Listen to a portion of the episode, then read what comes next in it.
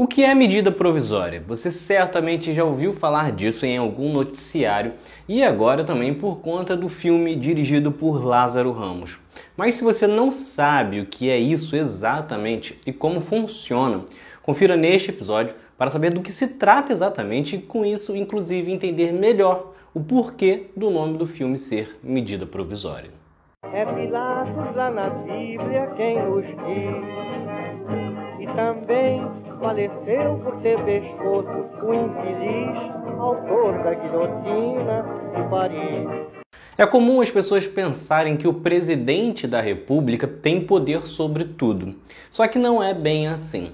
Um legislativo, na verdade, tem um poder maior sobre certos rumos do país. Claro que um presidente ineficiente ou que age contra o povo torna tudo, obviamente, muito mais difícil, até porque é ele que dita os rumos da economia.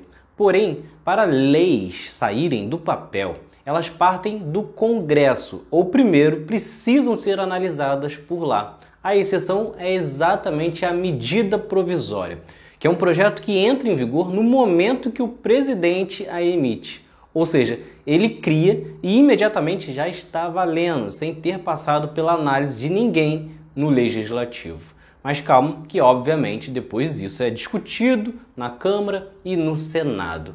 Depois de publicada pelo presidente, a MP tem 60 dias para ser aprovada nas duas casas legislativas.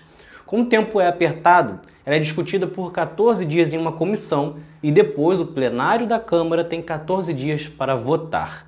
Do 29 dia em diante, ela já estará no Senado.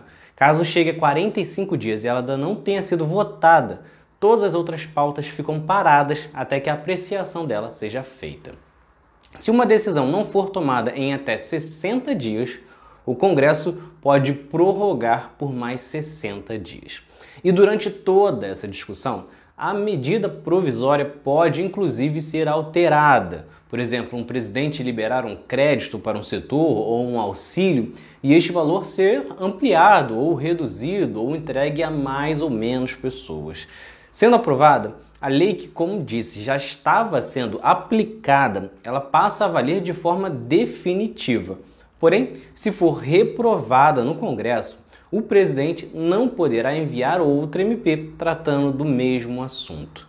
A medida provisória foi algo criado na Constituição de 1988, que a limita apenas para casos de relevância e urgência. Há algumas restrições, como não é possível interferir na nacionalidade, cidadania, direitos políticos, partidos políticos e direito eleitoral, para garantir que não existirá nenhuma perseguição.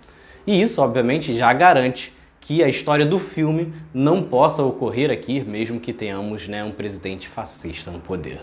Não pode interferir também no direito penal, processual, na organização do Poder Judiciário, no Ministério Público, nem nas diretrizes orçamentárias e nem mesmo na detenção ou sequestros de bens, de poupança ou qualquer outro ativo financeiro para não termos um novo Collor. Também não pode ser nada que tenha conflito com matérias já analisadas ou aprovadas pelo Congresso. Então é isso. Se vocês gostaram, curtam, se inscrevam e assistam os próximos vídeos do outro lado da história. Valeu!